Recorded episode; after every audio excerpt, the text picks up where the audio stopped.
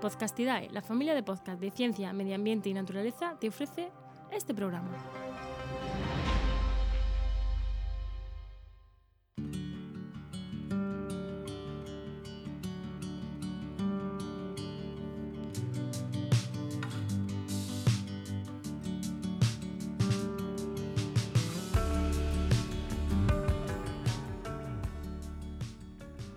La idea de comenzar en una red como Podcastidae, un programa sobre ingeniería, pretendía desde luego resaltar el papel que hace esta disciplina en el cuidado del planeta.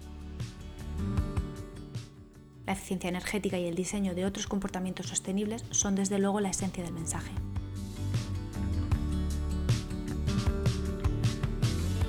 Entre la cantidad de proyectos que durante el paso de los años se han ido realizando, Muchos de ellos han sido creados por y para hacer más fácil objetivos tan necesarios como el abastecimiento energético, el transporte o muchos otros referentes a la educación y a la salud. En el episodio de hoy traigo uno de ellos. Hoy hablo de la llamada bóveda del fin del mundo. Para hablaros de esta maravilla de la ingeniería cuento con una compañía a la que me hace especial ilusión presentar. Una amiga con la que comparto nombre, comparto titulación académica y algunas aficiones como la de coger un micro. Hoy cuento con mi homóloga de pelo rubio, Ana Rota.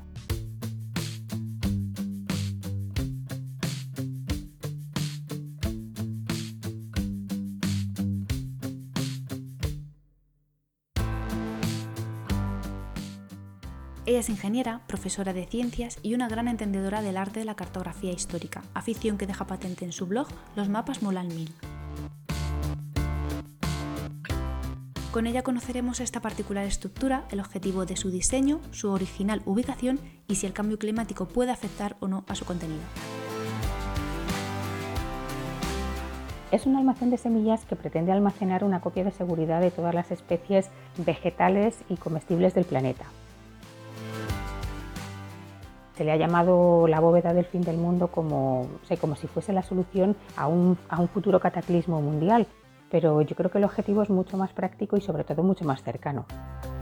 Existen muchos almacenes de semillas en todo el mundo, de hecho creo que en España existen del orden de treinta y tantos, a los que los investigadores acuden para realizar sus estudios.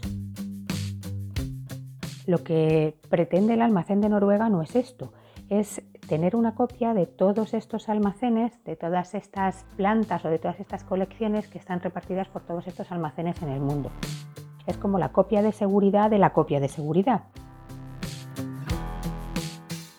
Esta copia es un material en el que nadie tiene posibilidad de tocar ni de manipular, nada más que está ahí almacenada pues para que en caso de pérdida de los originales se acuda a ello. Por ejemplo, eh, en Alepo, en Siria, existía un centro internacional de investigación agrícola que quedó destruido por la guerra. En, ese caso, el centro retiró sus muestras para poder restablecer su banco biológico y, poder seguir con sus investigaciones y con sus cultivos. Creo que es el único caso que ha habido hasta ahora en las que se han retirado semillas.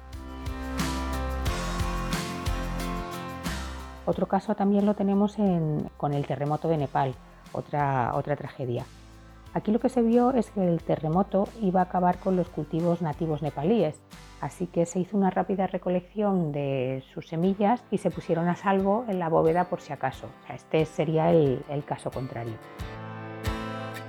Así como para orientarnos un poco de la magnitud de, lo que alberga el, el, almacén de semillas o la bóveda del fin del mundo, en todo el mundo existen alrededor de 7 millones de tipos de plantas de esos 7 millones, 2 millones son plantas únicas, son especies únicas. En la bóveda hay alrededor de un millón, pero el objetivo es llegar a tener esos 2 millones en los próximos años para que cualquier problema que haya, cualquier desgracia, nos permita restablecer esos, esos cultivos. Las semillas son el principal componente de una planta, ya que la misma semilla es considerada el propio embrión que tras su germinación dará lugar a una nueva planta. Ni que decir la importancia que las semillas tienen para la alimentación humana. Es por eso que con vistas a superar posibles desastres como sequías, plagas, incendios u otras evitables como guerras, la preservación de este material biológico sea tan importante.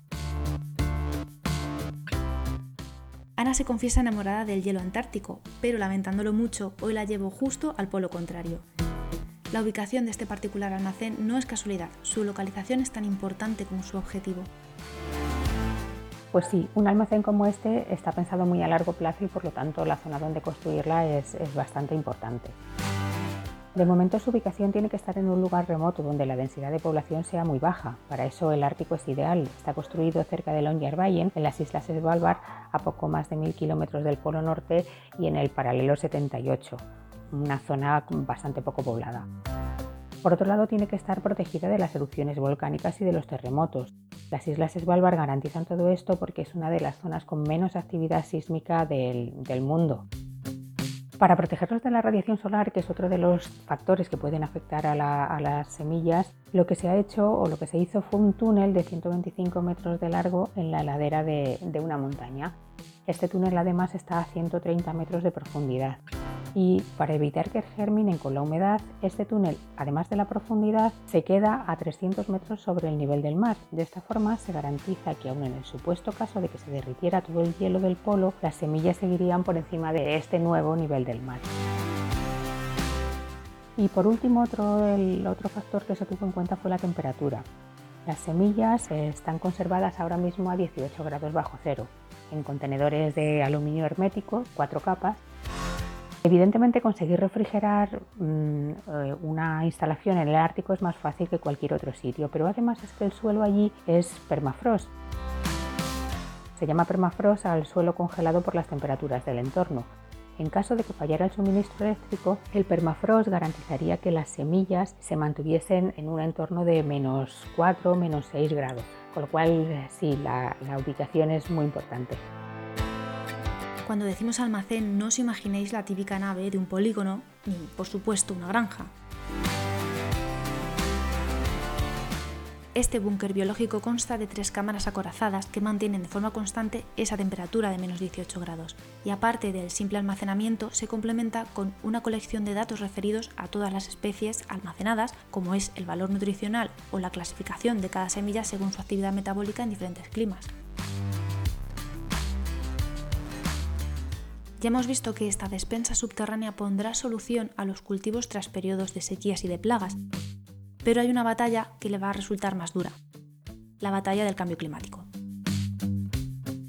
Los efectos del cambio climático también han llegado hasta el almacén, también se han sentido allí. El aumento de la temperatura ha provocado que parte del permafrost, que en un principio se creyó inalterable, se haya descongelado. Hace, pues no sé, alrededor de unos tres años y medio, los responsables de mantenimiento de la bóveda detectaron filtraciones de agua en el túnel de acceso al almacén.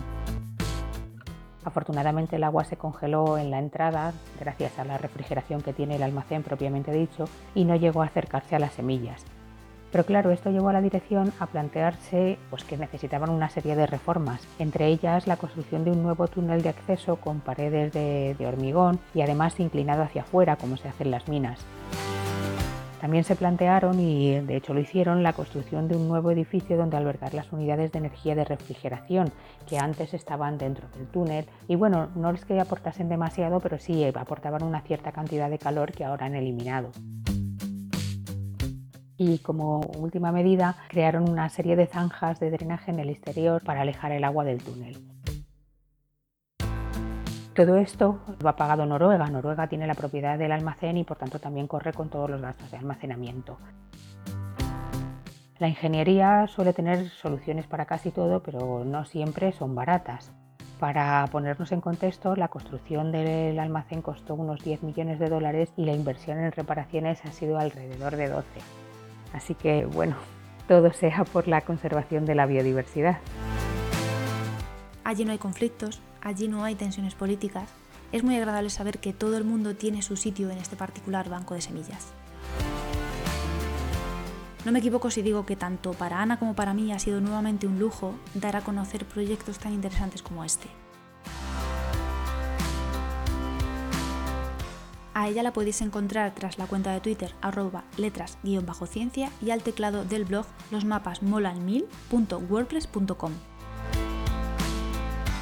Cierro con ella la recomendación bloguera, ya que hemos estado cerca del Polo Norte. En las notas dejo el enlace a La expedición que aplastó los polos y a Cassini, un texto que narra sobre uno de los primeros debates en torno a una de las ciencias más discretas, la geodesia y la forma de la Tierra. Ana, muchas gracias por prestarnos este texto y muchas gracias por prestarnos también la voz a este episodio. Si queréis escuchar cómo nos lo pasábamos las dos tras los micros de ondulados, os dejo también la derivación al programa. Una vez más, Ana Peña los micros. Volveréis a escuchar con GDGeo dentro de dos lunes y mientras tanto nos vemos compartiendo con el hashtag con GDGeo en redes, en el blog del mismo nombre y el resto de contactos los tenéis en la web podcastidae.com barra con GDGeo. Y aunque tengamos la reserva de semillas, respetemos igualmente el entorno, que herramientas como la bóveda del fin del mundo son eficientes siempre que se utilicen bien.